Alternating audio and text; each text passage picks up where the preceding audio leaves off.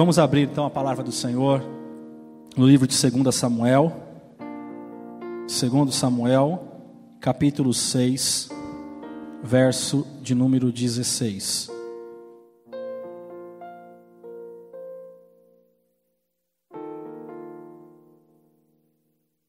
Segundo Samuel, capítulo 6, versículo de número 16. Vamos aguardar alguns irmãos nos encontrarem. Quem não tiver Bíblia, a gente está projetando também. Amém? Para você acompanhar a leitura. E hoje eu vou convidar você a ficar com a tua Bíblia aberta, porque a gente vai navegar um pouquinho nela. Para a gente entender aquilo que Deus quer falar com a gente. Segundo Samuel, capítulo 6, versículo 16. Amém? Diz assim a palavra do Senhor. Quando a arca do Senhor entrava na cidade de Davi, Mical, a filha de Saul, estava olhando pela janela. E vendo o rei Davi que ia saltando e dançando diante do Senhor, o desprezou no seu coração. Trouxeram a arca do Senhor e a puseram no seu lugar, na tenda que Davi lhe armara. E ofereceu Davi holocaustos e ofertas pacíficas perante o Senhor. Tendo Davi acabado de oferecer os holocaustos e ofertas pacíficas, abençoou o povo em nome do Senhor dos Exércitos. Então, repartiu todo o povo e toda a multidão de Israel, tanto homens como mulheres, a cada um um bolo de pão, um bom pedaço de carne e um bolo de passas. E se retirou todo o povo, cada um para a sua casa.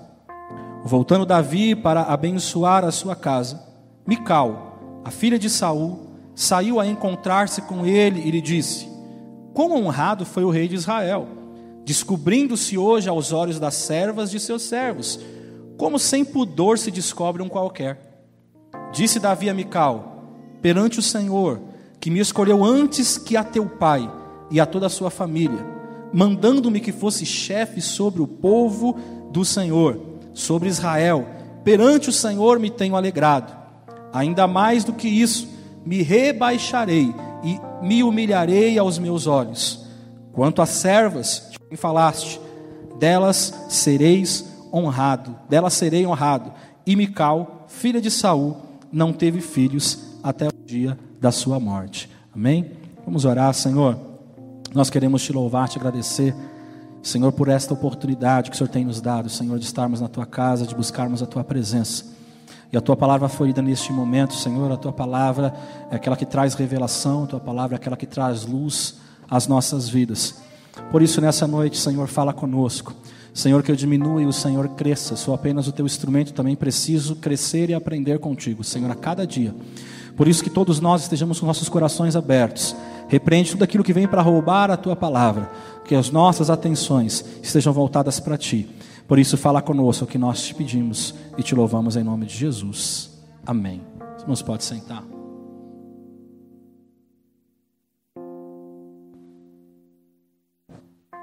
Irmãos, e hoje eu quero falar sobre decepções. Hoje eu quero falar sobre traumas, decepções que podem nos tornar improdutivos decepções que podem nos tornar estéreis, pessoas que não produzem. E a Bíblia diz, nessa parte final, no versículo 23 da nossa leitura bíblica, ela enfoca, eu acho muito interessante esse, essa afirmação. Diz o que? Mical não teve filhos até o dia da sua morte. E é interessante isso, porque Mical é, ela é alguém que permitiu que os seus traumas, Mical é alguém que permitiu que as situações à sua volta, traumas que não foram resolvidos, a levassem à cegueira espiritual, a ponto de não enxergar Deus, a ponto de não enxergar a mão do Senhor em tudo aquilo que estava acontecendo. Todo o povo estava celebrando, mas Mical não estava celebrando. E trauma, mas o que é o trauma, né? O trauma seria uma violência externa que ela desintegra a nossa estrutura interna, nos tornando é, é, muitas vezes improdutivos em algum momento, em alguma situação. Então, o trauma ele vai ser alguma coisa que a gente sofre exteriormente que vai desintegrar, vai mexer com a nossa estrutura interior. Amém? Então ele pode ser tanto um trauma físico, então você para para pensar quando você vai no hospital, você tem uma torção, você vai ver o médico usar aquele termo, ah, tem um trauma aqui. Então, uma torção, então ele pode ser um trauma físico, ou também ele pode ser psicológico. Então, é a vivência após uma experiência dolorosa. Então, isso geram marcas, geram traumas. Experiências ruins, amados. Experiências ruins e não tratadas, muitas vezes, tendem a se tornar uma raiz de amargura em nossa vida. Tendem a se tornar um trauma para toda a nossa vida. Então, primeira coisa eu quero que você entenda é isso: que as experiências ruins que nós vivemos, se a gente não tratá-la, ela pode se tornar uma raiz de amargura, até se tornar um trauma para a nossa vida inteira. Se você olhar, para você entender aquilo que eu estou querendo te explicar hoje, nessa noite, nessa introdução, se você olhar o comportamento humano, as pessoas que muitas vezes você convive, que você vê né, à sua volta no dia a dia, você pode perceber marcas em pessoas. Por exemplo, às vezes existem crianças que elas viveram e cresceram um lar onde haviam muitas discussões, muitas gritarias, é, muitas situações. E depois, quando elas se tornam adultas, o tempo passa, você vai ver que quando alguém eleva o tom de voz, muitas vezes a pessoa ela começa a chorar, ou ela tende a fugir, a sair daquela situação. Por quê? Aí a, a, quem não entende a situação acha que ela está fugindo do problema. Mas por quê? Porque isso remete um trauma do passado. Algo que ela viveu, uma experiência que viveu no passado. Então a pessoa, às vezes, tudo aquilo que ela vivenciou, ela começa a chorar, ela começa a entrar em desespero e ela foge, ela sai. É comum também, inclusive nos dias de hoje, você encontrar pessoas depois de adultas, aliás, pessoas que foram traídas e elas deixam de acreditar no casamento. Pessoas que deixam de acreditar no casamento porque aquilo gerou um trauma, aquilo gerou uma marca. Então, eu já vi até reportagens de pessoas falando assim que o casamento não é bom, né? Pessoas defendendo o relacionamento aberto, né? Porque experiências traumáticas, experiências ruins fizeram, geraram uma marca e aquilo te tornou algo que para a pessoa ela não consegue viver. É comum também você ver pessoas extremamente ciumentas. E muitas vezes, pessoas ciumentas são pessoas que na realidade elas precisam de atenção. Porque alguma coisa em algum momento se perdeu. E ela precisa de atenção, então ela fica ciumenta, ela exige que alguém dê atenção exclusiva para ela. Porque alguma marca, algo gerou na vida dela, e ela precisa disso. E isso incomoda ela. Enfim, a gente poderia citar, poderia citar inúmeras situações, mas esse não é o objetivo, mas é o objetivo para você entender aquilo que eu estou querendo dizer. Então, o trauma seria uma trava natural, vai, uma trava natural que impede a pessoa de ser normal em determinada área ou determinadas áreas. Então é uma trava, você trava, poxa, isso aqui eu não consigo fazer, isso aqui não dá, porque aconteceu uma coisa lá atrás, então é uma trava natural que vai impedir a pessoa em determinada área ou determinadas áreas. Às vezes tem pessoa que tem muitas mais áreas. Trauma, ele vai remetir à ferida a uma marca. E analisando a palavra do Senhor, agora que você entendeu ah, uma introdução, voltamos para a palavra do Senhor, me chama a atenção do porquê que tá todo, todo mundo está feliz. O povo todo, a Bíblia diz que está todo o povo ali feliz, jubilante, com a volta da arca do Senhor. A arca que representava né, a presença do Senhor. Mas existe alguém que não está feliz. Mical esposa de Davi, ela está amargurada, com a cara fechada. Sabe, está todo mundo feliz lá comemorando, e Mical não. Mical está lá no palácio, olhando da janela com a cara fechada, e ela chega ao ponto de chamar Davi e divulgar. Pela forma como Davi está dançando, pela forma como Davi está celebrando. Isso me chamou a atenção, irmãos. Por que, que Mical agiu dessa maneira? Será que Mical ela guardava é, na sua alma algum tipo de sentimento? Será? Situações do passado, irmãos, elas podem gerar comportamentos comprometedores no futuro. Situações do passado podem gerar situações comprometedoras no teu futuro, se você não tratar.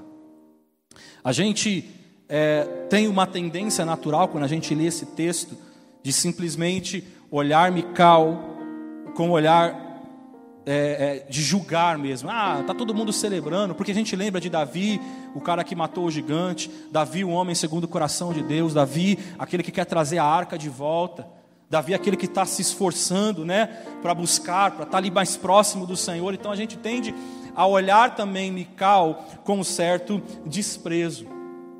Mas eu quero estudar, eu quero falar rapidamente, dividir essa ministração em duas partes. Primeiro eu vou falar de Mical e depois eu vou trabalhar um outro lado para que a gente possa ter uma experiência diferente com Deus hoje. Quando a gente olha a postura de, de Mical, que a Bíblia deixa muito claro que ela despreza Davi no coração, nós percebemos então o quê? Que no coração dela não era um simples desprezo, alguém que, ah, não dou muito valor para isso aí, isso não tem muita importância. Não era, não, mas era um sentimento de mágoa. Se você ler a história, você vê que era um sentimento de mágoa, um sentimento de insatisfação, um sentimento de ausência, de falta de perdão, falta de amor, de carinho, enfim. Mical, irmãos, ela nos revela essa postura quando a gente lê esse texto. Ela estava cativa, ou seja, ela estava presa em suas emoções, precisando de um tratamento que somente o Espírito Santo de Deus poderia fazer na vida dela. Mical, como eu disse, ela é jogada como sendo má. Mas a pergunta é, e essa pergunta que eu quero fazer para vocês, para a gente começar agora, a partir daí, a estudar mais profundo. A gente olha, como eu disse, a gente olha para Davi, o homem segundo o coração de Deus, e a gente despreza Mical. Mas eu quero perguntar para você: será que também, eu e você, será que também não agiríamos assim, vindo do mesmo histórico de vida que ela teve? Eu não sei quantos conhecem a história de Mical, mas se você não conhece, você vai conhecer hoje. Então, será que eu e você também não agiríamos, não teríamos o comportamento que Mical teve, vindo do histórico de vida que ela teve? Nenhuma pessoa nasce amargurada. Quando você vê Mical, você percebe alguém amargurado. Então, ninguém nasce amargurado, irmãos. Para estar amargurado, alguma coisa aconteceu.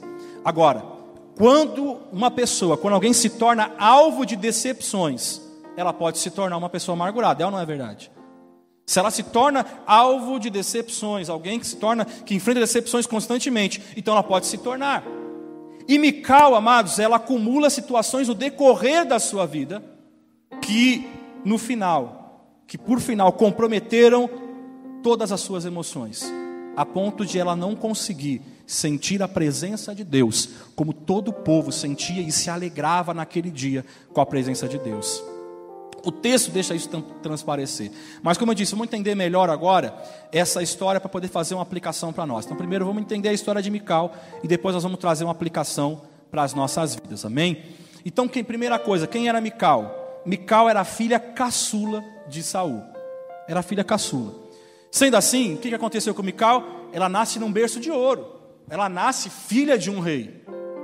Saul era o rei de Israel. Então a gente pode concluir, se a gente trazer para os dias de hoje, ela naquela época ela tinha a melhor educação, ela tinha a melhor casa, ela tinha a melhor roupa, ela tinha a melhor comida, enfim, ela tinha melhor tudo. Ela cresceu tendo uma experiência que poucos vivem. Ela cresceu sendo uma princesa. Ela cresceu tendo tudo aquilo que ela queria, servos para servirem ela. Ela tem tudo.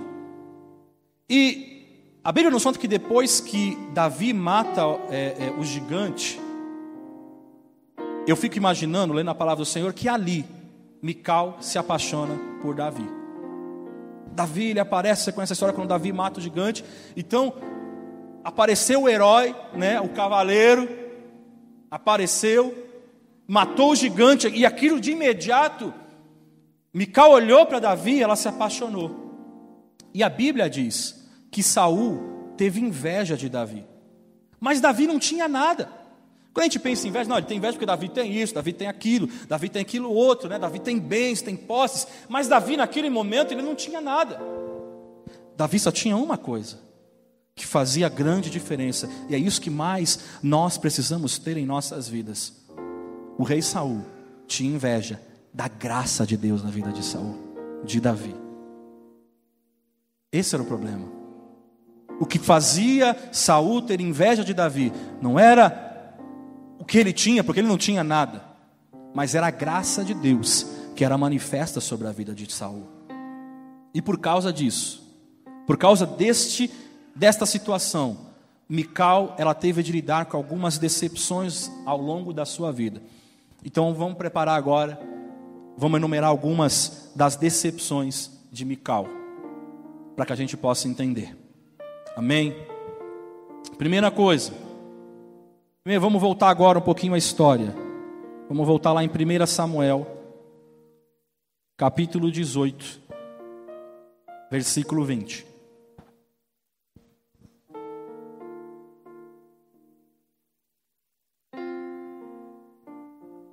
Primeira coisa que você precisa saber. 1 Samuel, capítulo 18, versículo 20. Para você ver que eu não estou criando algo da minha cabeça. Amém? Diz assim: Ora, Mical, a outra filha de Saul, amava a Davi. Amém? Então a gente já sabe que Mical amava a Davi. E amados, mas mesmo amando Davi, ela teve a experiência de ver o amor da sua vida. Agora pensa aquela menininha, princesinha, que ela ama, né, um menininho. E é Mical. Ela ama Davi, mas agora ela vai ver o amor da vida dela se tornar noivo, sabe de quem? Da sua irmã.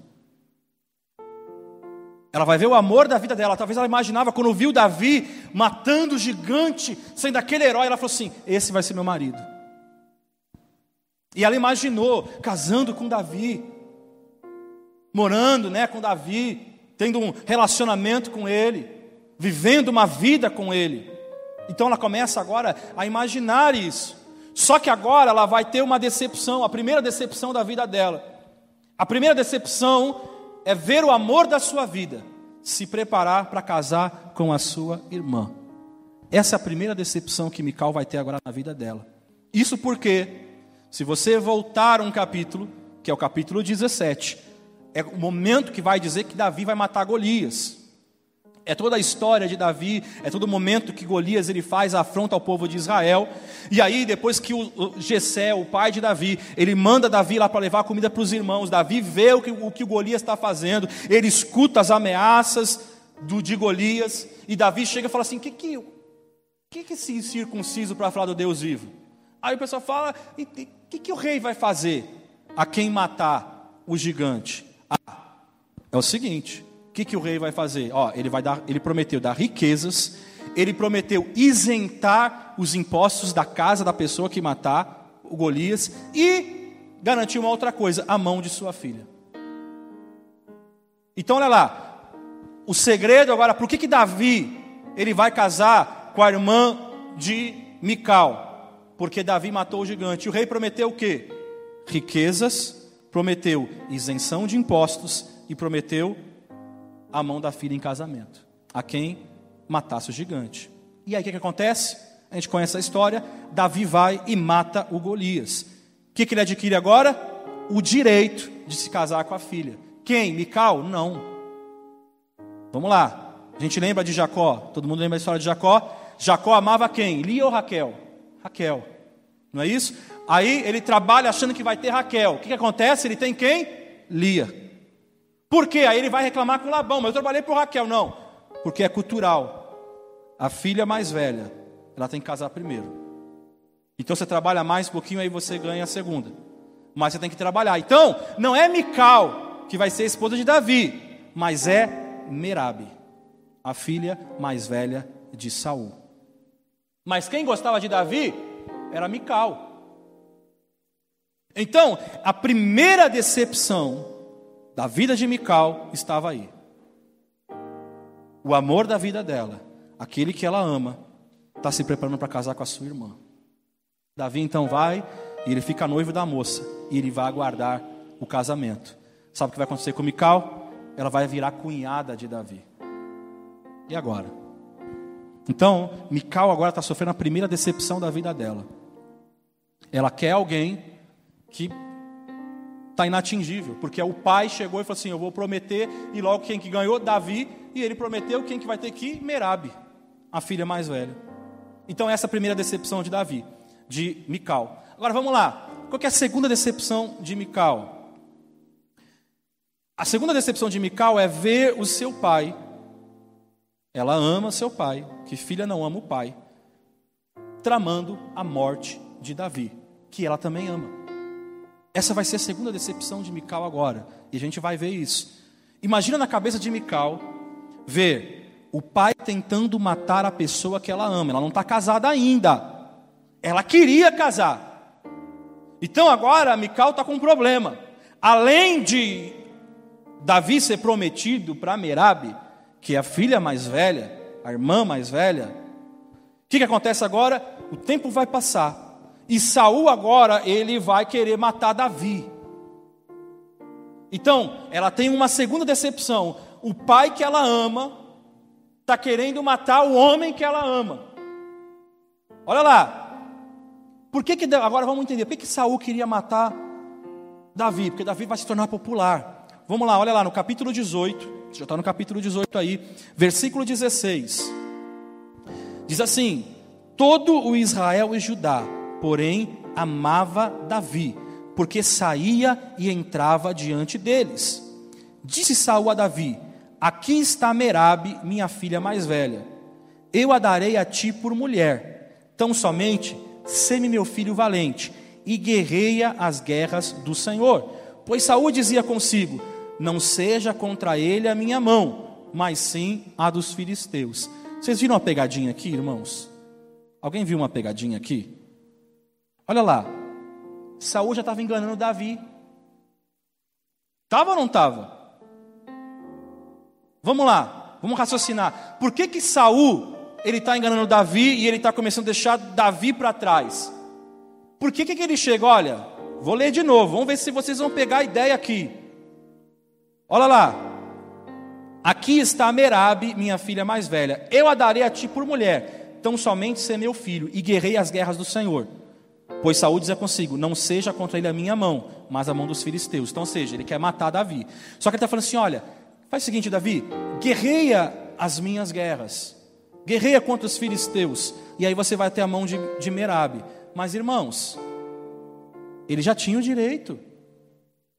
Ele não tinha que guerrear nada. Ele já tinha, já matou Golias. Foi uma promessa do rei. O rei prometeu. Ele daria o tesouro, daria isenção e daria o quê? A mão da filha dele. Mas olha o que, que Saul está fazendo. Está começando a enganar Davi.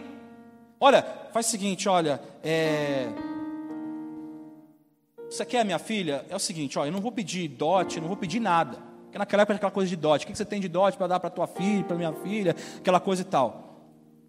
E aí, ele fala assim: ó, você tem que guerrear as minhas guerras, as guerras, as guerras contra os filisteus. Aí eu vou dar a minha filha. Talvez, eu fico imaginando, quando Davi matou Golias, talvez eles eram novos demais ainda, talvez ficaram noivos, coisa parecida. Eles não tinham idade, não sei, para casar naquela época. Mas aí está chegando a época de casar, né? Davi já tinha esse direito, mas Saul, ele faz o seguinte, ele chega lá para Davi, Davi vem cá, olha, Faz o seguinte: você não precisa pagar nada, não. Não precisa de dote, eu sei que você não tem dinheiro, mas faz o seguinte: luta contra os filisteus. Luta contra os filisteus. Lembrando, irmãos, eu quero reforçar muito bem isso. Davi já havia adquirido direito.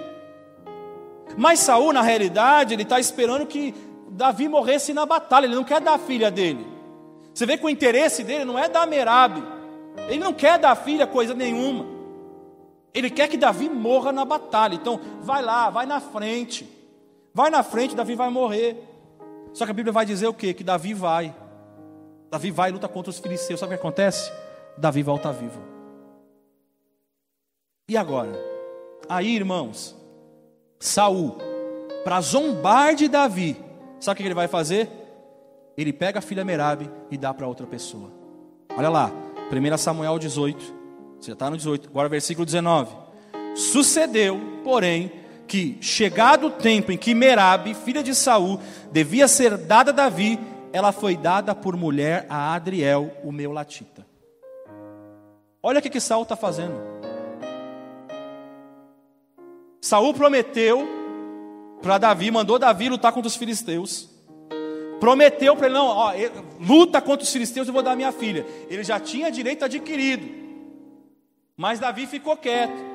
Aí ele fala, luta contra os filisteus. Davi luta com os filisteus, volta vivo. Aí sabe o que ele faz para zombar? Ele vai lá e agora dá filha para outra pessoa. E Mical, ela vê seu pai tramando né, a morte de Davi. E você vai entender lá na frente, ela sabe tudo o que, que ele está fazendo. Então Mical também está vendo tudo isso. Provavelmente Saúl devia comentar: não, vou botar Davi para a guerra, ele vai morrer e acabou. Tá vendo, Mical? Eu não vou dar ele não, eu não vou dar, não vou dar a mão da sua irmã para ele não. E, Davi, e Mical ama Davi. Olha a situação que ela está. É o homem que ela ama, que vai casar com a irmã. Olha o sinuca de bico que ela está. O que, que eu vou fazer agora? Mas ela está sofrendo uma segunda decepção, porque agora ela está vendo que o pai quer matar o homem que ela ama. Vamos lá, agora vai ter uma terceira decepção. Ainda no capítulo 18. Agora sim, vamos para o versículo 20. Ora, Mical, a outra filha de Saul, amava Davi. Sendo isso anunciado a Saul, pareceu bem aos seus olhos. Disse Saul: Eu darei a ele, para que lhe sirva de armadilha e para que a mão dos filisteus venha a ser contra ele. Pelo que Saul disse a Davi: Com a outra serás hoje meu genro.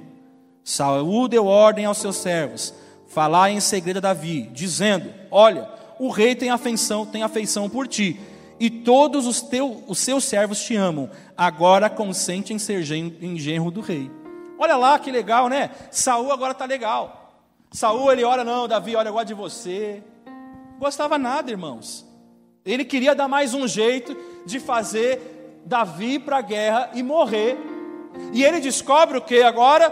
Que Mical, Mical, a filha mais nova, ela ama a Davi. Agora Mical vai ter a terceira decepção. Sabe qual é a decepção? De ser usada como moeda de troca por seu pai. Ela vai ter uma outra decepção na vida dela. O rei chama Davi e fala assim: Ó, é o seguinte, não deu certo com Merabe. Davi não deu certo com Merabe. Faz o seguinte, você vai casar com Mical. Aí eu fico imaginando, Davi deve ter pensado, beleza, ela era bonita, tal, né? O homem tem aquela coisa de olhar pela aparência, ah, é bonita, né? Você, genro do rei, aquela coisa, não, beleza. Aí o rei pede um dote. O rei vai pedir um dote, irmãos. Mas detalhe: Davi tinha que pagar sim ou não? Tinha que pagar sim ou não? Pode falar alto. Não, por quê? Já tinha direito adquirido. Mas o rei vai pedir o dote para ele. O rei vai chegar, irmãos, e vai pedir um dote, um dote para ele, mas Saul, ele está usando Mical como moeda de troca.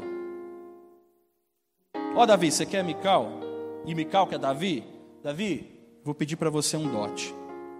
Olha lá. Vamos continuar a leitura aqui, versículo 23.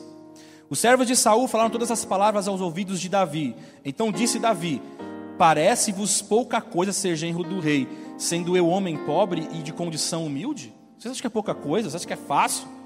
Quando os servos de Saul anunciaram o que Davi tinha dito, Saul respondeu: Assim direis a Davi: O rei não deseja dote, mas sem prepúcios de filisteus para tomar vingança dos inimigos do rei. O plano de Saul era fazer cair a Davi pelas mãos dos filisteus. Então olha lá, ele vai falar assim, ó Davi, é, lembrando, Davi já tinha o direito.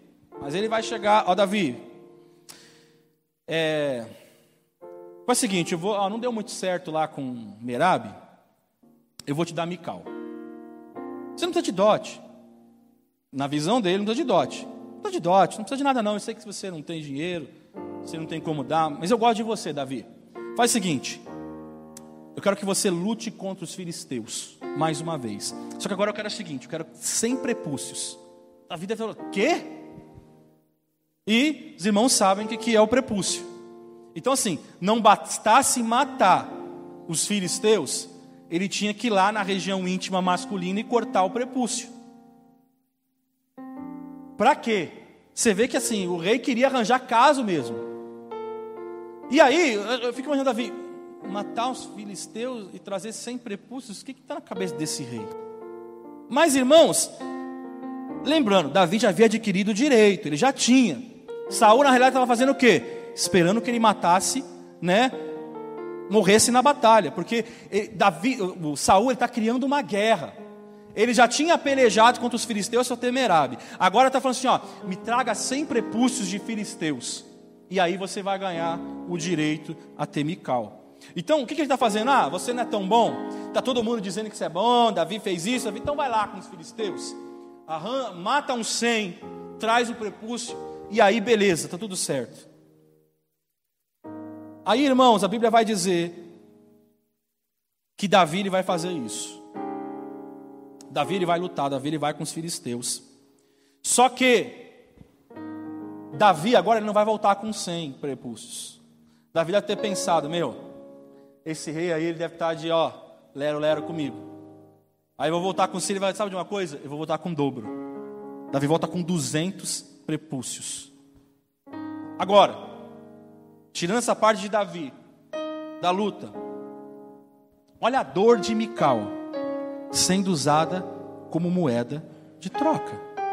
A gente pode analisar, mas o propósito está cumprindo. Ela amava Davi. Parando para pensar, ela vai ficar com Davi, deu tudo certo, não vai ser uma decepção. Mas entenda isso.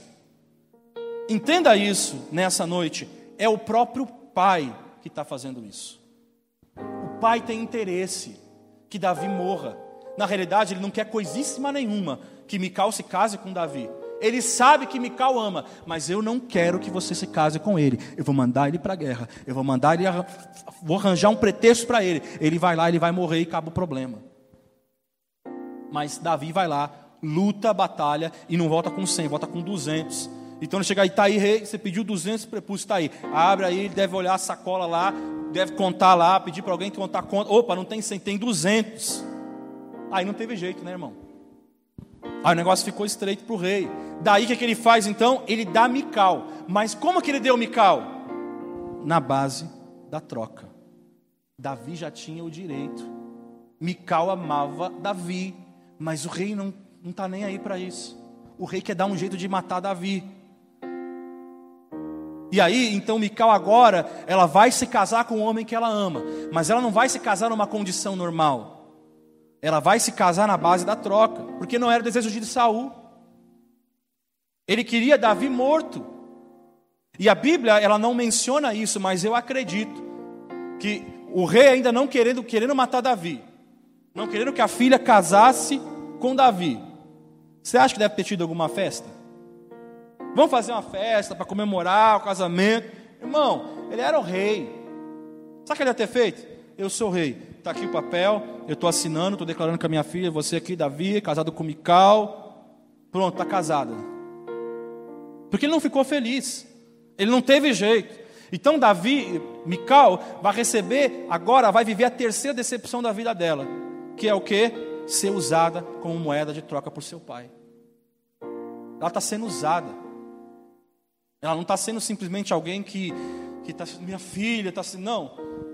Vai, fica aí está sendo jogada para Davi e ela foi usada. Ela está até com o homem que ela ama, mas não foi da forma como ela esperava. Aí vai ter ainda uma quarta decepção, irmãos. Não acabou aí. Vamos lá.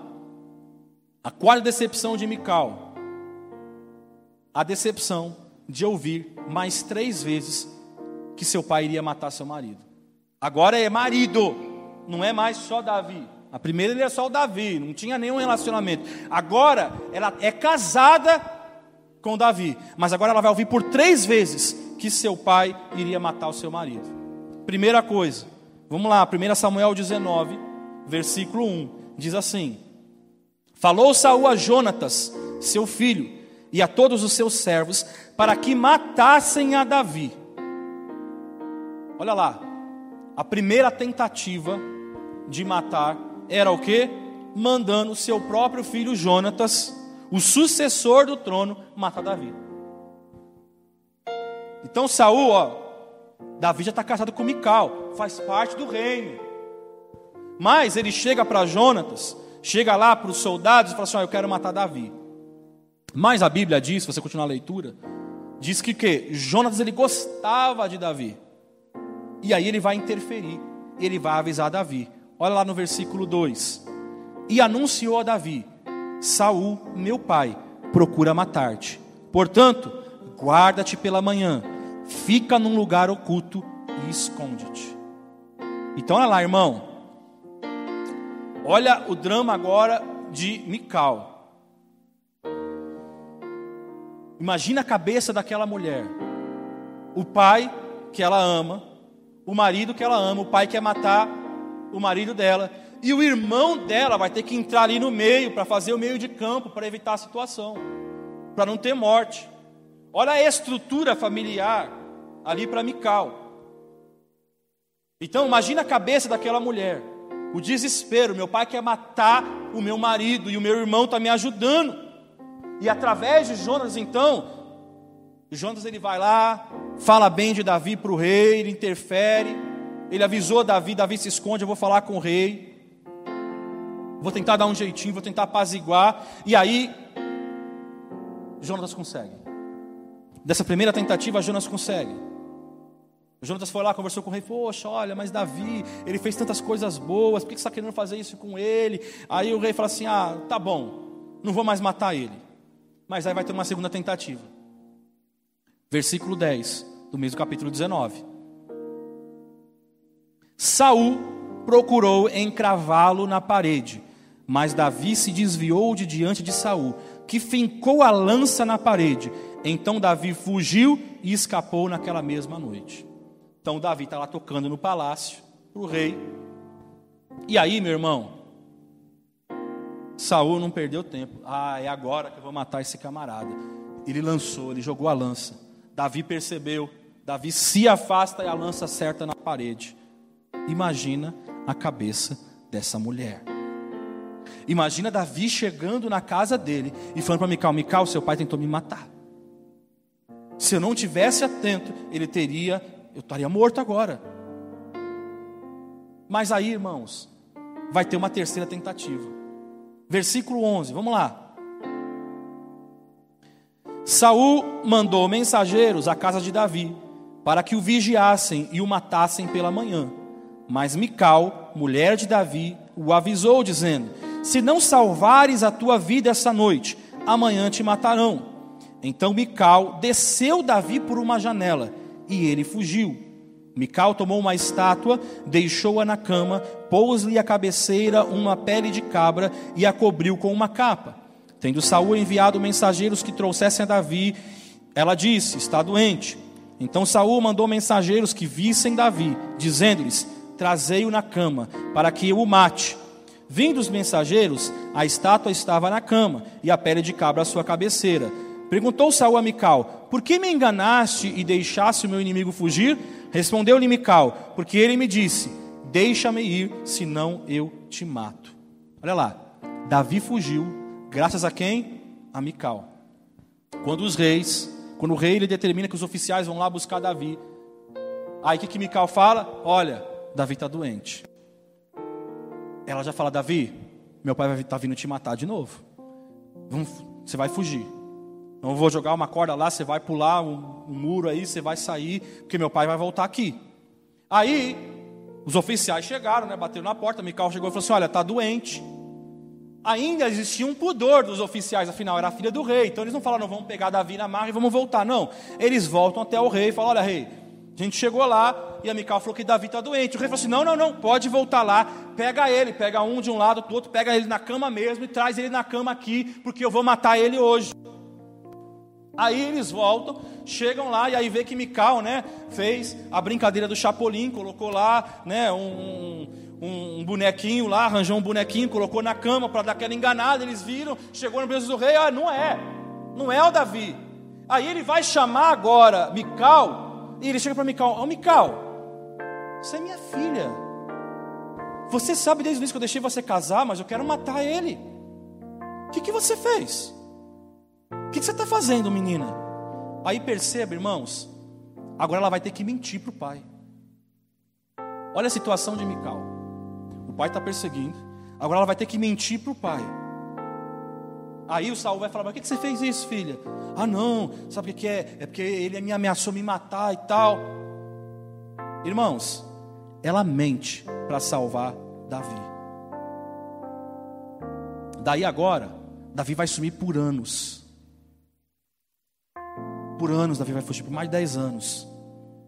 E Saul, ao longo da história, você vai ler, Davi vai, Saul vai continuar caçando Davi, tentando caçar Davi. Ela está casada, mas Mical está casada e o marido dela foi embora fugitivo. Pensa para essa mulher. Está casada, o marido foi embora fugitivo. Não voltou. A pergunta é: uma pessoa com esse histórico familiar, irmãos, tem condições de ser normal depois? Para para analisar. Uma pessoa que enfrenta esse histórico tem condições de ser normal depois? Você acha que terminou as decepções?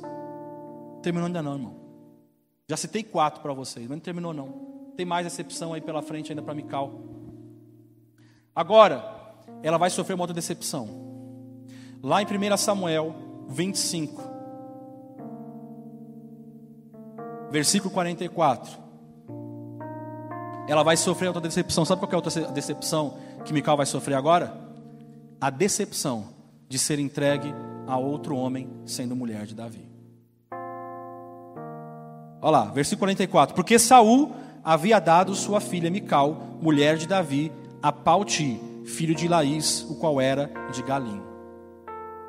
Pensa agora, Mical, ela é casada com Davi ela é esposa de Davi. Davi embora fugitivo. Ela deixou de ser esposa dele? Não, continua sendo esposa dele. Só que agora o tempo vai passar. E esse cara era um homem bom para ela. A gente vai ver mais à frente daqui a pouco. Mas aquilo, irmãos, foi uma violência contra ela novamente. Foi uma violência contra Mical, porque ela foi usada novamente. Sabe para quê? Para ferir Davi. Não foi porque o rei viu, ah, Mical está aqui, Davi não vai voltar nunca mais, ou oh, minha filha, não. Ele faz isso para machucar Davi. Saul queria com isso que Davi soubesse do ocorrido, para ver se Davi ia aparecer lá para matar Davi. Dá para imaginar, irmãos, a cabeça de Mical? Pega as suas coisas, filha.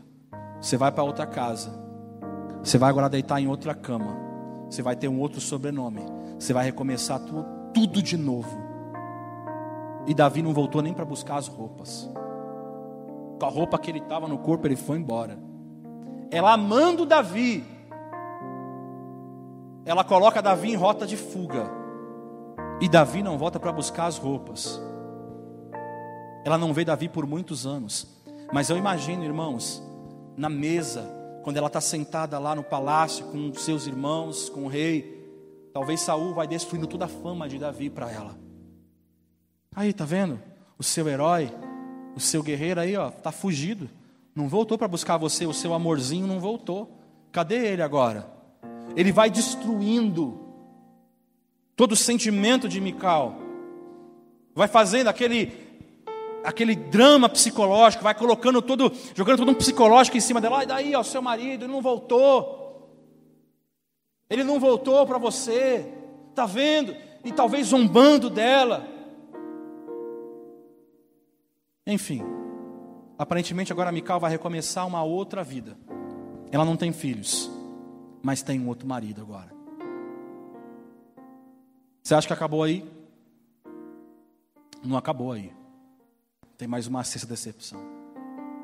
Agora, a gente vai ver que o tempo vai passar. Saul vai morrer. Saul morre. E aí o irmão dele, o irmão dela, aliás, vai assumir uma parte do reinado de Saul. O nome do irmão de Mical era Isbosete. Então Davi vai ficar com uma parte, Isbosete vai ficar com outra. Na realidade, Davi, a única parte que Davi tinha era Hebron. E daí Davi ele vai começar a conquistar pouco a pouco até ele se tornar o rei.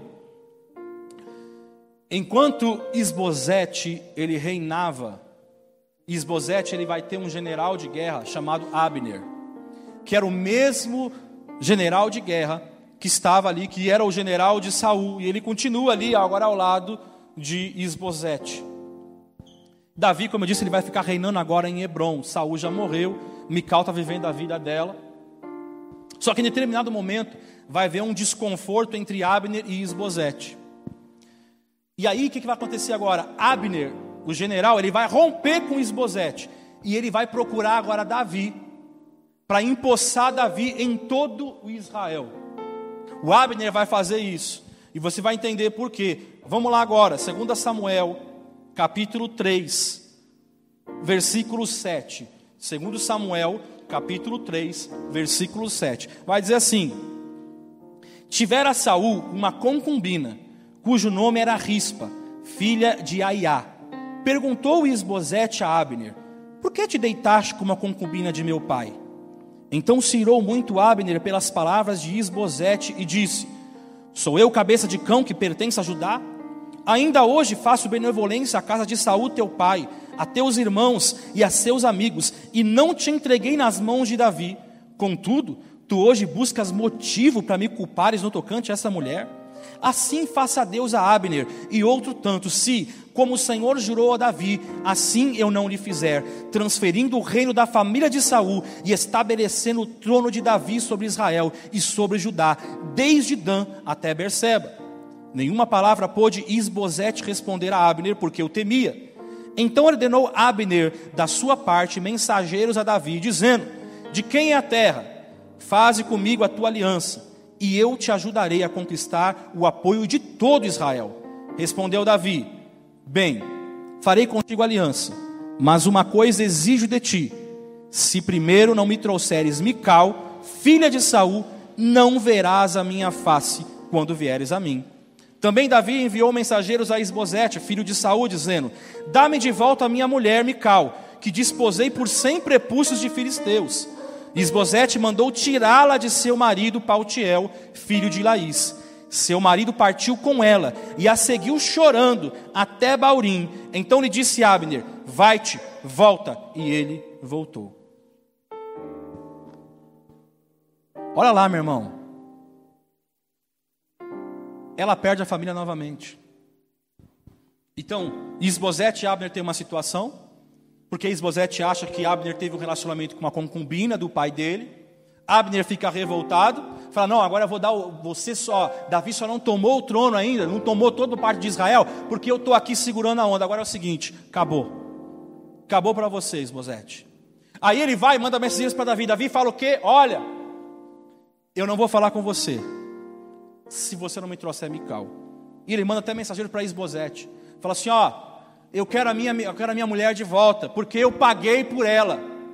Eu dei lá 100 prepúcios que Saul pediu, ela é minha mulher, eu quero ela de volta, pode trazer ela de volta para mim.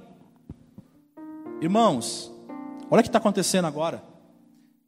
Aí vão lá, Abner vai lá, chega na casa de Mical, Mical está com outro homem, aí chega assim: olha, é o seguinte, Mical, prepara as suas coisas. Você vai para outro homem. Como assim? Eu estou casada. Não. Você vai voltar para outro cara. Que cara? Davi. Não, mas eu não, eu não tenho direito de escolher, não posso escolher. Não, não, você não vai escolher nada. Não, mas quando isso? Agora, pega as suas coisas e sai. Você vai voltar agora para Davi. Mical não tem o direito de decidir. Passaram-se anos. O pai deu para outro cara, ela está com outro cara. Mas ela não tem direito de decidir. E você vê como, por isso que eu falei, você vê como que o marido dela não era uma pessoa ruim, que ele vai atrás dela, não, pelo amor de Deus, vamos conversar, vamos fazer alguma coisa. Mas não, aí o Abner fala assim, ó, para, volta, vai para tua casa, fica pianinho. Não fala que você vai morrer. Não, não se mete não. Sai fora, não se mete com o negócio com você. Então, o cara fica sem marido, sem mulher. A Mical agora está numa situação Falam para ela que ela vai voltar para o Davi, o homem que ela amava. Aí a Mical vai para o Davi, irmãos. Só que o problema é que quando ela chega lá, ela acha que vai ser a esposa do Davi. Porque ela era casada com ele. Então Davi mandou buscar ela porque era minha esposa, eu quero a minha esposa comigo. Só que quando ela vai voltar para Davi, Davi já tem seis mulheres. O cara tem um harém. Olha lá, segundo Samuel, no capítulo 3 que a gente já está, versículo 2. Vamos contar. Nasceram filhos a Davi em Hebron. O seu primogênito foi Aminon, de Ainoá, a primeira, a jezreelita. O segundo, Quileade, de Abigail, que fora mulher de Nabal. Segundo, olha lá, o carmelita. O terceiro, Absalão, filho de Maca, filha de Talmai, rei de Jesus. Terceira. O quarto, Adonias, filho de Agite. O quinto, Cefatias, filho de Abital. O sexto, Itreão de Eglá, também mulher de Davi. Ela vai chegar achando que ela tem o marido dela, ela vai ser única. Mas ela chega lá, Davi está com seis mulheres. O cara tem um harém, quando ela volta, ela vai pensar, não, tá, eu vou ser única, não vai ser única. Sabe o que, que Mical está se tornando agora? Mical é apenas um troféu para Davi. Eu paguei por ela, então eu quero ela de volta. Eu paguei os 100 prepúcios que Saul pediu. Eu quero minha mulher de volta. Irmãos, uma pessoa com esse histórico consegue ser normal?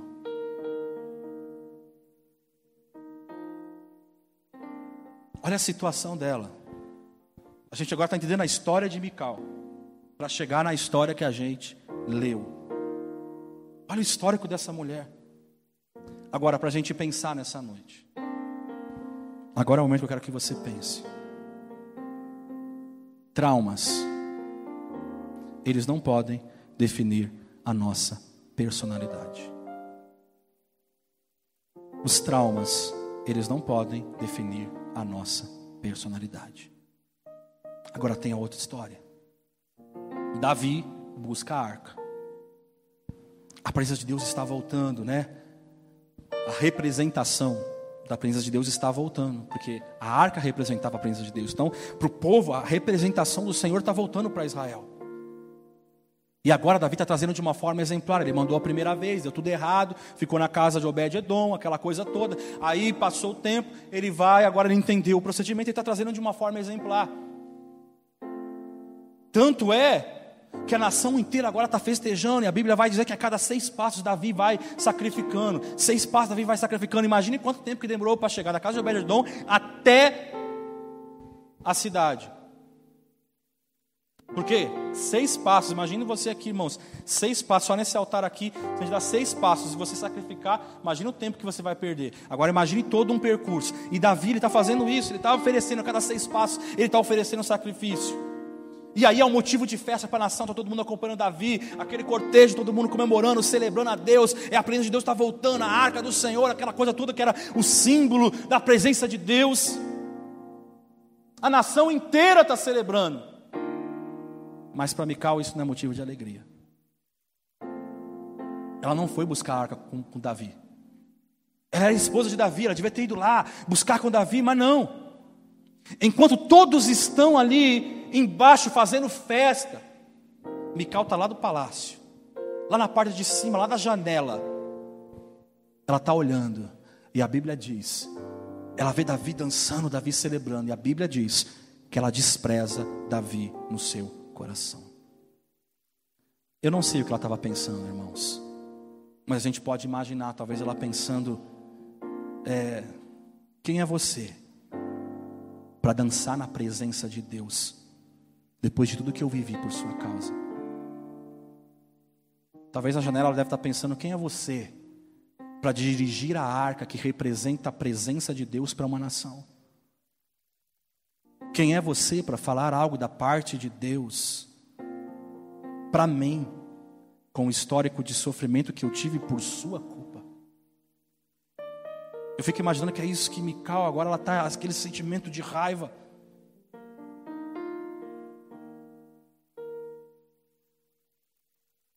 E talvez, irmãos, essas coisas acontecem ainda hoje.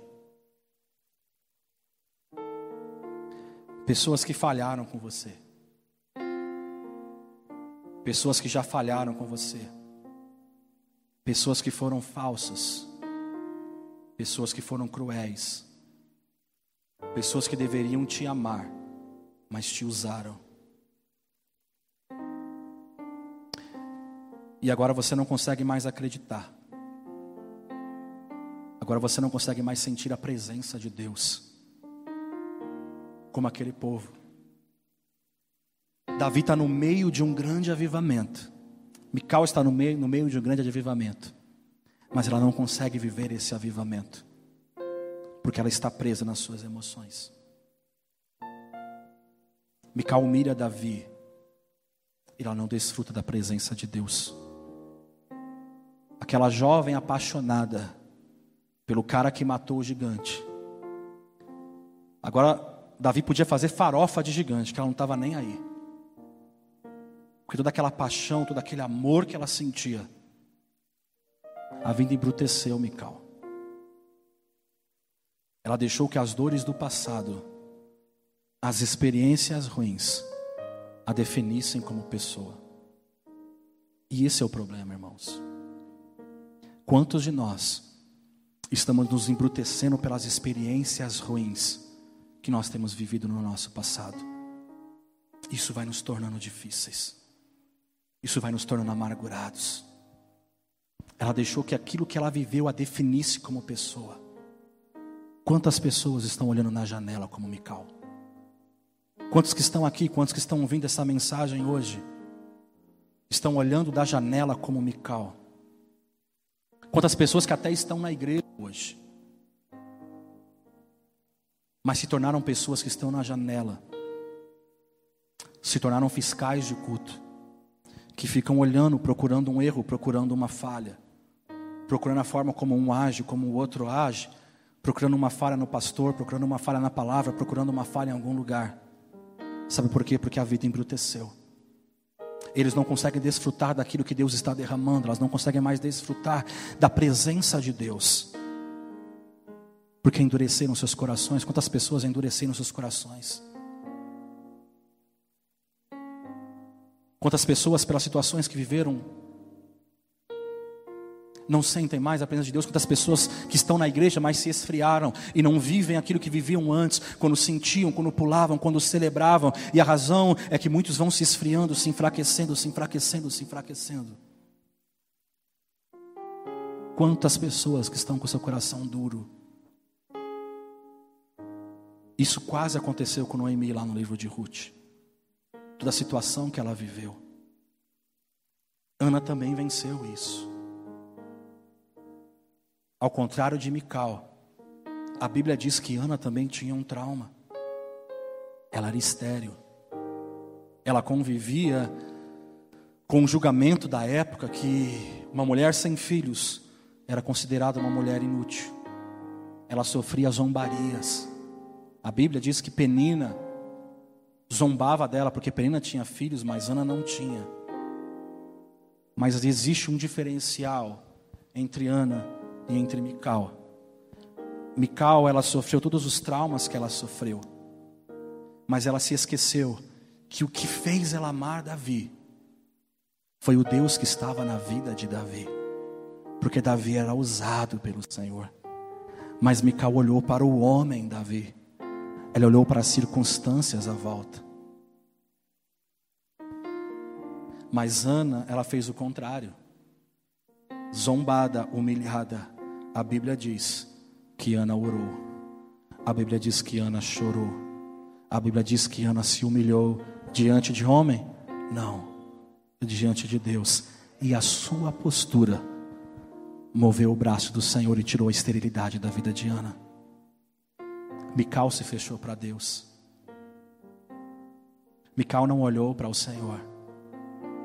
A gente pode olhar e fazer uma referência a Mical, aquela mulher samaritana. Quando Jesus chega para ela e pede água para ela, e aí Jesus fala com ela, me dá água, e ela fala, como você sendo judeu me pede água. E Jesus fala, vai chama teu marido, começa o diálogo, tem um momento que Jesus fala, vai chama teu marido, aí ela fala assim, não, não tenho marido, aí Jesus fala, é verdade. Você já, teve, você já teve cinco, e o sexto agora não é teu marido. E era costume daquelas mulheres da época trazerem, buscarem a água. E Jesus estava agora chegando diante daquela mulher samaritana. O que, ele estava dizendo para ela? Olha, a vida te machucou, homens te machucaram, pessoas machucaram você, e toda vez você tem que vir buscar a água. Mas eu sou a água, e eu estou aqui dizendo para você que agora ninguém mais vai machucar você, porque eu vou entregar a água para você. Você não precisa mais buscar a água. E Mical agora ela não entende isso. Que a fonte era o Senhor, nunca foi Davi. Ela olhou para Davi e ela viveu, ela viu os milagres de Deus, mas ela não entende isso. E ela se torna amargurada. Mical se fechou para Deus. Esse é o problema. Será que você se fechou para Deus? Eu quero citar mais um exemplo ainda, para a gente terminar. Alguém que passou por um histórico de sofrimento, mas venceu. E a gente vai fazer uma analogia final com Mical.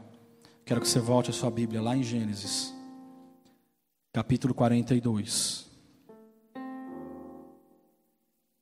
versículo 6. Diz assim, vou lendo para a gente ganhar tempo. Ora, José era o governador da terra. Era ele quem vendia cereal a todo o povo da terra. Assim, os irmãos de José vieram e se inclinaram diante dele com o rosto em terra. Vendo José os seus irmãos, reconheceu-os, mas comportou-se como estranho para com eles Falou-lhes asperamente e perguntou-lhes: De onde vindes? Responderam: Da terra de Canaã para comprar mantimento. José conheceu a seus irmãos, mas eles não o conheceram. Então se lembrou José dos sonhos que tivera a respeito deles, e lhes disse: Vós sois espias e viestes para ver a nudez da terra. Olha lá, a gente lembra de José como rapaz que teve os sonhos realizados por Deus. A gente lembra de José que foi o governador do Egito José que era fiel a Deus, José que se portou de maneira exemplar, mas a gente se esquece também de um José com sentimento de vingança, um José com sentimento de mágoa. Pastor, está falando que ele teve sentimento de mágoa? Ué, por que, que ele falou asperamente com os irmãos? Sendo que ele era o responsável por vender. Então todo mundo que chegava, ele não gritava com todo mundo, mas a Bíblia diz que ele trata asperamente os irmãos, ele reconhece os irmãos e ele trata com aspereza. Por quê? Lógico, irmão, ali brotou um sentimento. Sentimento do quê? De mágoa. De lembranças que machucavam a sua alma. Foi por isso que ele tratou asperamente. Ele tem sentimentos que precisam ser tratados, porque ele tem traumas também. Ele está na posição de governador, mas ele tem traumas. Muitas vezes, a gente precisa aceitar, irmãos, que existem feridas que estão abertas em nossos corações. E essas feridas precisam ser curadas. Essas feridas precisam ser fechadas. Talvez nesse momento você se lembre de alguém, alguém que te traz raiva, que você pensa nessa pessoa e você tem raiva da pessoa. Que traz aquele sentimento ruim, que traz aquela vontade de chorar quando você lembra do fulano, que traz algum sentimento. Se o teu coração está apertado, eu quero te dizer, como José, você precisa de cura. Veja lá, versículo 24. Retirando-se deles, chorou, depois voltou a eles e falou-lhes. Você acha que quando ele se retira da presença dos irmãos, está passando um evento, ele está conversando com os irmãos, ele se retira para chorar, você acha que ele chorou do quê? De alegria? Ah, estou vendo meus irmãos, nossa, que alegria. Você acha que era saudade? Ai, meus irmãos, vontade de abraçar eles. No coração dele, provavelmente, agora estava ardendo o desejo de vingança. Porque faltava perdão. Agora, para a gente terminar. Quando que Deus curou José? Pastor, quando Deus curou José? A gente vai ter que ir lá no, Gênesis capítulo 45, versículo 1. Diz assim: Então José, não se podendo conter, diante de todos os que estavam com ele, clamou: Fazei sair a todos da minha presença. E ninguém ficou com ele, quando José se deu a conhecer a seus irmãos. Então, amados, primeira coisa, quando que Deus curou José? Quando ele tira a sua máscara e ele se dá a conhecer a seus irmãos. Muitas vezes, a gente precisa mostrar quem verdadeiramente nós somos. Porque muitas vezes sabe que a gente é, ah não, tá tudo certo, tá tudo certo, mas ficou a mágoa. Você não chegou lá para falar a verdade, olha, isso aqui me machucou, isso aqui doeu. Eu preciso liberar perdão, eu preciso conversar com você, fulano. Isso aqui, ó, não foi, me machucou. Mas não, a gente usa uma máscara. Não, tá tudo certo, tá tudo certo. Mas fica longe de mim, passa longe, hein? Não chega perto, não. Eu te perdoei, mas anda lá do outro lado da rua. Não anda perto de mim, não.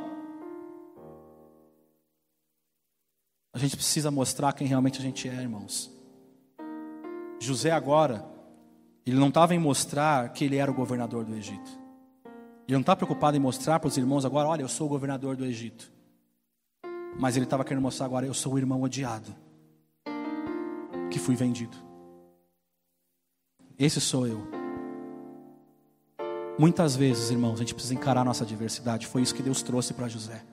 José, você precisa, passou pelo que você passou, mas você precisa encarar agora a diversidade. Tem que haver cura aqui. Deus está falando para você, vai chegar um momento que vai ter que haver cura na tua vida, querido. Precisa chegar esse momento de haver cura para você. Para José era lembrança só de que os seus irmãos venderam. Ele estava como governador, estava tranquilo, passou. Sabe aquela experiência que viveu lá no passado? Passou, ele passou, ele está sozinho, seguiu a vida, conseguiu ser governador, está numa posição legal, acabou, tudo certo. Do passado é passado. Mas, aquele era o José governador. Mas quando os irmãos aparecem diante dele, agora não era governador, era José sendo tratado. Era José, agora tendo que enfrentar uma outra coisa, agora era o José de verdade. Para Deus curar as almas, para Deus curar nossas vidas, Deus está falando para você: tira a tua máscara. Talvez Mical poderia ter falado isso para Davi, ela não falou. Ela só foi lá e serviu. Segundo ponto. Quando que Deus cura José, versículo 2, do capítulo 45. E levantou a voz em choro, de maneira que os egípcios o ouviram, bem como a casa de Faraó. Então, o segundo ponto é quando eu, quando você, quando ele põe para fora toda a sua dor. Ele pôs para fora, depois que a gente tem que falar, irmãos. A pior dor não é a dor física, dói no corpo, mas a dor da alma, sabe por quê? Porque ela te mata, ela te destrói, ela te torna alguém amargo. Mical. José carregava essa dor por muito tempo. Sabe aquela coisa? Eu estou vivendo a minha vida, está tudo dando certo, mas eu tenho algo que machuca ainda, que quando eu penso me dói. E nesse momento agora de confronto, ele põe tudo para fora. Ele põe toda a dor que feria ele. José não chora, irmãos. Ele grita. Tanto é que todo mundo ouviu. A Bíblia diz isso. Ele levantou a voz, os egípcios ouviram, como a casa de Faraó. Imagina o grito de José, aquilo não foi um choro, foi um grito. Mas agora ele está lançando fora toda a dor que ele, que ele sente. Deus está falando para você, para você ser curado, é necessário você pôr sua dor para fora. Chora como José chorou, chora como Ana chorou. E aí no versículo 15, quando Deus curou José, Versículo 15: E José beijou a todos os seus irmãos e chorou sobre eles. Terceiro ponto, quando que Deus ele curou José? Quando José decide perdoar.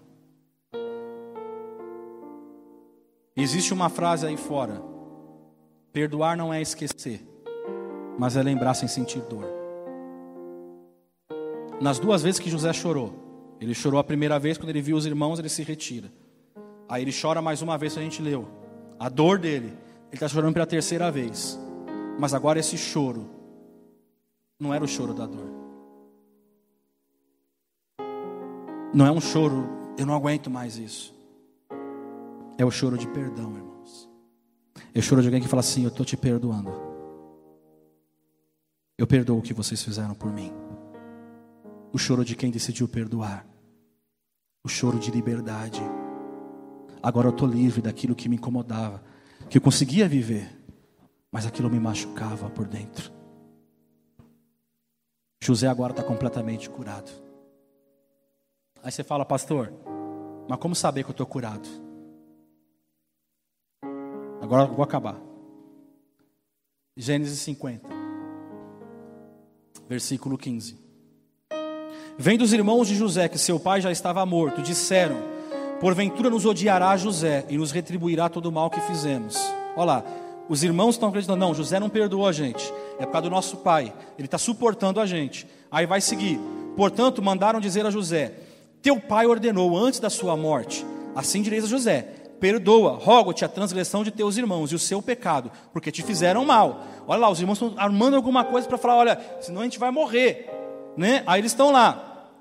Agora, pois, rogamos-te que perdoes a transgressão dos servos de Deus de teu pai e José chorou quando eles falavam. Depois vieram também seus irmãos, prostraram-se diante dele e disseram: Somos teus servos. Respondeu-lhes José: Não temais. Acaso eu, acaso estou eu em lugar de Deus? Então, quando eu sei que eu estou curado, quando eu me sensibilizo com quando o meu ofensor me pedir algo, ele chora a quarta vez. Agora o choro dele é de sensibilização do medo dos irmãos dele. As lágrimas de José demonstram só o seu amor para com os irmãos, ao pensar que eles tinham desconfiado que o perdão dele fosse verdadeiro. Então ele fala: Não, irmãos, eu perdoei vocês de verdade. Estou chorando porque vocês não conseguiram acreditar em mim, acham que eu não perdoei vocês, eu não sou Deus. E por último, versículo 20. Vós, na verdade, intentastes o mal contra mim, porém Deus o tornou em bem, para fazer como se vê neste dia, para conservar muita gente com vida. Agora, pois, não temais, eu vos sustentarei, a vós e a vossos filhos. Assim os consolou e lhes falou ao coração. José está curado, sabe por quê? Ele não culpa ninguém, mas ele entende que tudo o que aconteceu de ruim na vida dele, Deus transformou verdadeiramente num jardim de milagres. Deus transformou em um propósito maior. Deus transformou num propósito divino. Mical, ela morre sem gerar filhos. Mas José, ele morre e ele gera muitos filhos. Todo o povo de Israel está protegido por José ali no Egito. Vamos ficar de pé.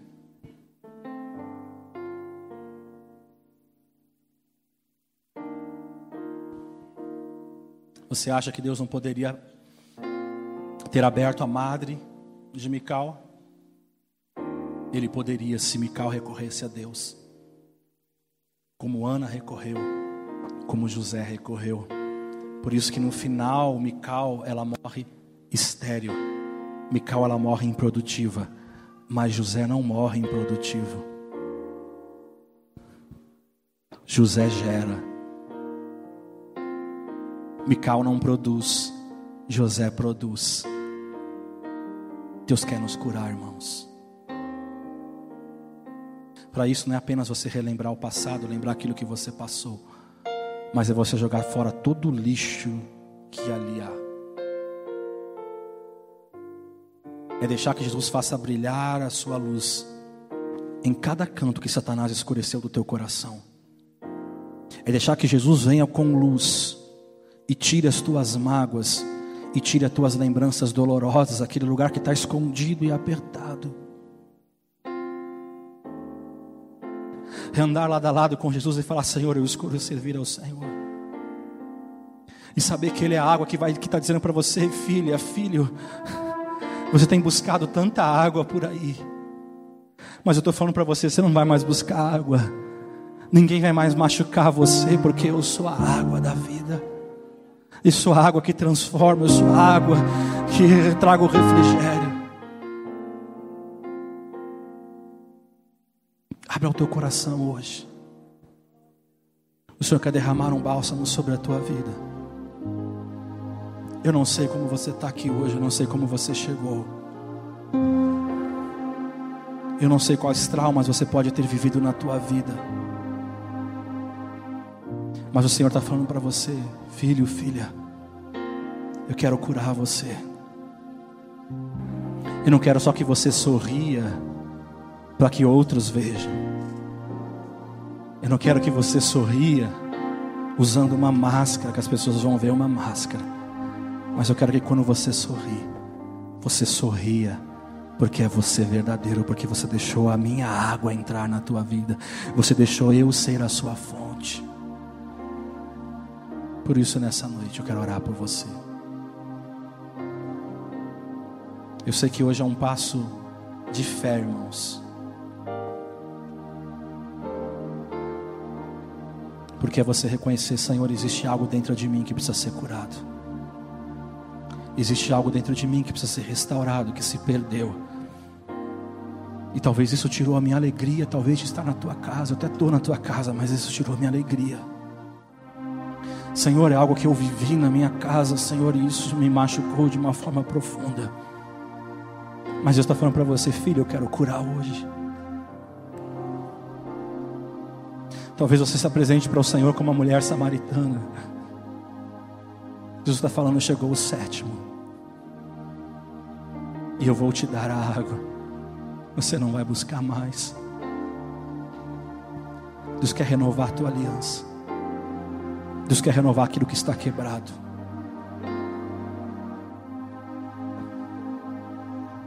Mas como eu disse, é preciso coragem de falar, Senhor, eu preciso ser curado. É coragem de dizer, Senhor, eu preciso tirar a minha máscara. Se eu sou pastor, se eu sou presbítero, se eu sou missionário, se eu sou obreiro, se eu sou cantor, se eu sou músico. Mas é falar, Senhor, eu preciso hoje da tua cura. Eu não quero ser Mical, eu quero ser José. Eu quero olhar, Senhor, que tudo isso me levou a me tornar alguém maior, melhor, e entender que tudo coopera para o bem daqueles que amam a Deus. Por isso eu quero orar por você. Você que está aí na tua na transmissão, e essa palavra também alcançou o teu coração, eu quero encorajar você a colocar aí no chat, talvez levantar a mãozinha e falar: é para mim. Eu quero orar com você também nessa noite. E quem está aqui nessa noite e sente que essa palavra falou ao seu coração, e tenha coragem nesse momento para falar: Senhor, eu preciso ser curado. Eu quero convidar você a vir à frente. Eu quero convidar porque Deus quer restaurar você. Eu quero convidar porque o Senhor quer tirar a tua dor hoje. O Senhor está falando, você não vai ser Mical. Você não vai olhar da janela. Mas você vai se levantar. Você, se você está na janela hoje, você vai falar: Eu vou descer e eu vou celebrar com todos. E eu vou sentir a presença do Espírito Santo. Eu vou sentir a presença de Deus. Eu vou sentir a unção. Eu vou sentir o renovo do Senhor sobre a minha vida. baixei,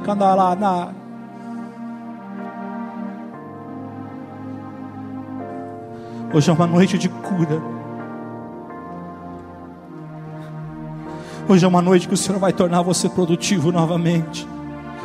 Talvez você chegou aqui, você tem sido estéreo. Talvez você que está ouvindo essa palavra na, na transmissão, você tem sido estéreo. Ei, Deus está curando você hoje. Deus te trouxe aqui. Deus permitiu que você ouvisse essa palavra hoje, porque Ele está mudando a tua história. Ele está mudando a tua vida hoje, caralho.